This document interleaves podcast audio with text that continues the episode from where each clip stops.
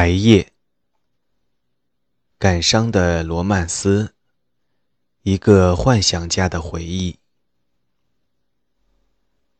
陀思妥耶夫斯基著，荣如德译。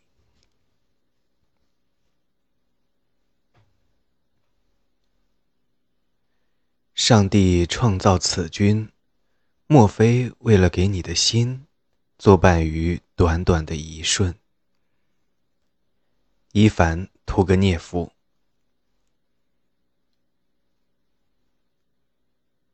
第一页。那是一个奇妙的夜晚，亲爱的读者。只有当我们年轻的时候，才能有这样的夜晚。星珠错落的天空如此明亮，只要仰首一望，便情不自禁的要问一问自己。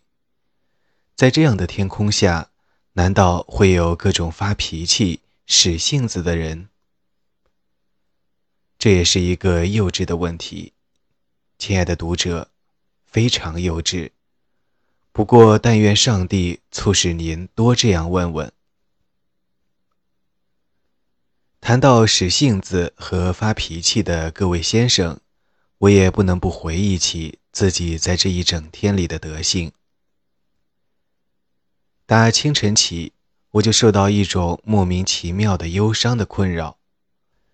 我忽然觉得，大家都把我孤零零的撇下，大家都不理我。哦，对了，每一个人都理所当然的会问：所谓大家指的究竟是谁呀？因为我在彼得堡已经住了八年，却几乎没有结交上一个熟人。但是我要熟人做什么？我本来就熟悉整个彼得堡，正因为如此，一旦整个彼得堡纷纷去乡间消夏，我就产生被大家撇下的感觉。我一个人呆着害怕，所以整整三天一直满怀惆怅在城里转悠，全然不知道自己是怎么搞的。我走到涅瓦大街也好，上公园也好，在河边漫步也好，我一年四季习惯于在一定的时间、一定的地点遇见的那些人的脸，一张也看不到。他们当然不认识我，可我认识他们。我对他们相当熟悉，我把他们的面孔几乎研究到了家。他们眉开眼笑的时候，我乐于欣赏；他们愁容满面的时候，我感到忧郁。我跟每天定时在丰坦卡河畔遇见的一个小老头，差点交了朋友。他的面部表情一本正经，若有所思，口中老是喃喃自语，左手不停地摆动，右手则拄着一根很长的。镶金头竹节手杖，连他也注意到并关心起我来了。如果我在一定的时间不去丰坦卡河畔的老地方，我敢肯定他会闷闷不乐。所以有时我们差点就要互相点头致意，特别当双方心境都比较好的时候。前不久。我们有两天没见面，第三天遇上了，两人正要举手脱帽，总算及时猛醒，放下手来，怀着同感交臂而过。房屋对我也不陌生，我一路走，每一座房屋都好像跑到我前头一条街处，从所有的窗户里望着我，几乎在说：“你好。”近来身体怎样？至于我，托老天之福，上称建安，到五月份要给我再添一层楼呢。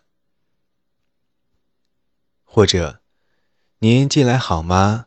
我明天可要修理了。或者，我差点儿没烧掉，真把我吓死了。等等，等等。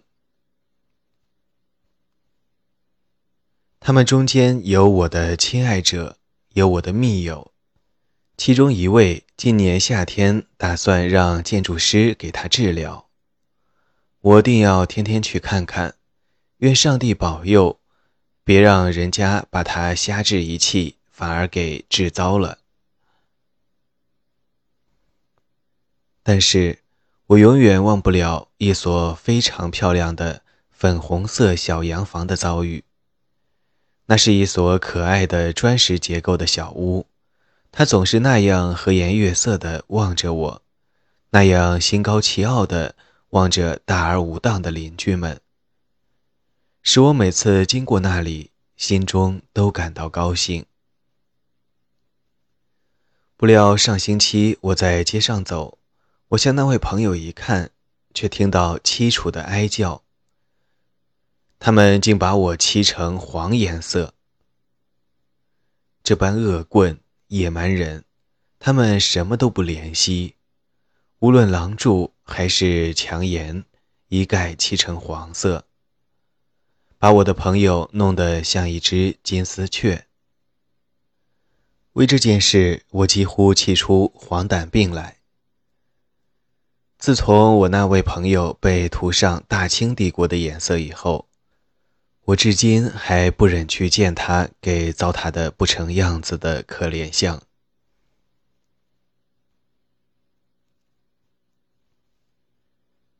读者，现在您可以明白了，我对整个彼得堡有多么熟悉。我已经说过，我足足有三天心神不定，而后才猜到原因所在。我在街上浑身不带劲儿，因为不是少了这个，就是缺了那个，心中直纳闷儿：某某人到什么地方去了？在家里也是魂不守舍，我花了两个晚上苦苦思索，在我这个角落里究竟缺少了什么？为什么待在里边这样不是味儿？我困惑地查看屋里熏黑了的绿色墙壁，结满蛛网的天花板。马特辽娜培育蜘蛛网的牢记着实可观。认真研究一件件家具，仔细检查每一把椅子，心想：会不会这是问题的症结所在？因为我屋里只要有一把椅子不在他昨天所在的位置上，我便觉得不自在。我把窗户也看了，一切都是徒劳，不安半点也没有减轻。我甚至想把马特辽娜叫来，就蛛网以及总的邋遢现象好好训他一顿。可他只是惊异地对我看看就走了，一句话也不回答。故而蛛网至今在老地方悠然高张。直到今天早晨，我才猜到是怎么回事。啊，原来他们。都离开我，滑脚到乡下去了。请原谅我用了个礼俗的字眼，可我实在顾不上讲究高雅的词藻，因为凡是原来在彼得堡的，不是已经走了，便是正要到乡下去消夏。因为我眼看着每一位正在雇马车的仪表庄重可敬的先生，一下子变成了可敬的家长。他们日常公干完毕后，正轻装前往乡间别墅，去同家人共享天伦之乐。因为每一个行人现在都有一种非常特别的神态，他们只差没对迎面遇见的人说：“诸位，我们只是路过此地，过两个钟头我们就要到别墅去了。”如果先有白糖也似的纤细手指敲弹玻璃，然后有位模样俊俏的少女开窗探出头来叫唤卖盆栽的小贩，我立即想象得到，买主完全不是为了在闷热的城市住房中惜春赏花，而是很快大家都要到乡下别墅去了，花也要带走。不仅如此，我在这门新的学问方面从事独特的研究，取得了长足的进步，已经能够单凭外表准确无误地断定，什么样的人住什么样的别墅。石岛、药铺岛或彼得果夫大道的别墅主人，以举止文雅、下装入时，以及他们进城所乘的马车富丽为其特征。帕尔戈洛沃和较远的相居者，叫你一看就对他们的明智和稳重产生深刻印象。克列斯托夫岛的肖夏克则始终保持安详的愉快神态。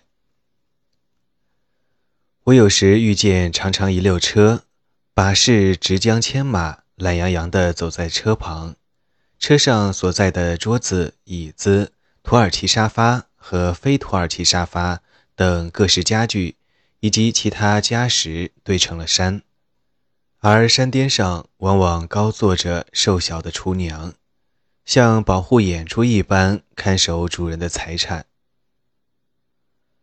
我有时看着满载家用杂物的船只，或沿涅瓦河、丰塔卡河滑行，或在黑溪岛屿前浮运。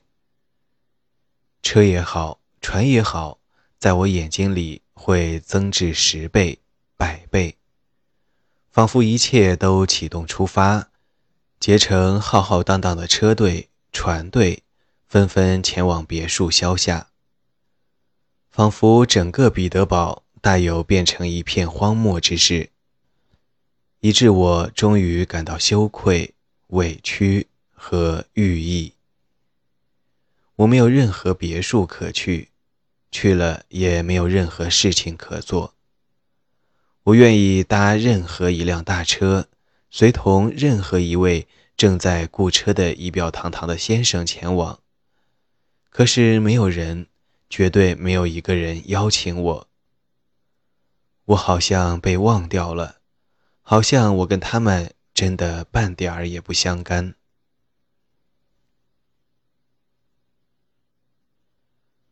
我走了好多路，好多时间，照例已完全忘了自己在什么地方。不料竟来到关卡附近。我一时随性之所至，越过拦路杆，在播了种的田块和草地之间信步走去，居然并无疲劳之感，相反，只觉得心头的重压正在卸去。行人都是那样和蔼可亲地望着我，确乎只差没有点头致意。人人喜气洋洋，个个没有例外的抽着雪茄。我仿佛一下子到了意大利，足见自然界对于我这个常带三分病，在市区快要闷死的城里人的影响力之大。我们彼得堡的大自然，随着春天的来临，会突然把老天赋予它的力量全部显示出来，一下子披上翠绿的盛装，开出五光十色的鲜花。那时，自然界有一种无法解释的动人的情致，它不禁使我想到那个病殃殃的姑娘来。您瞧着她，时而会感到惋惜。时而怀着一种同情的爱怜，时而则根本视而不见。但它会在瞬息之间出人意外的变美，美得难以形容，美得出奇。而您在惊讶陶醉之余，不由得会问自己：是什么力量促使这双忧郁沉思的眼睛如此熠熠闪光？是什么促使血色涌上这苍白憔悴的两腮？是什么往这线条柔弱的面目注入了激情？为什么这胸脯这样隆起？是什么促使这可怜的姑娘脸上突然焕发出生命力，朝气和美？促使他闪耀起如此火花四溅的笑容。您四顾张望，寻找某人，思量猜测。但这一瞬过后，明天您遇到的也许还是先前那双若有所思、心不在焉的眼睛，还是那张苍白的脸，还是那种顺从、胆怯的动作，甚至是忏悔，甚至是某种令人沮丧的哀怨和恼恨自己一时冲动的痕迹。于是您感到遗憾，这一瞬间的美竟如此急速，如此无可挽回的枯萎了。这美在您眼前的一闪，竟是如此虚妄、空幻。您感到遗憾，因为您甚至没来得及爱上它。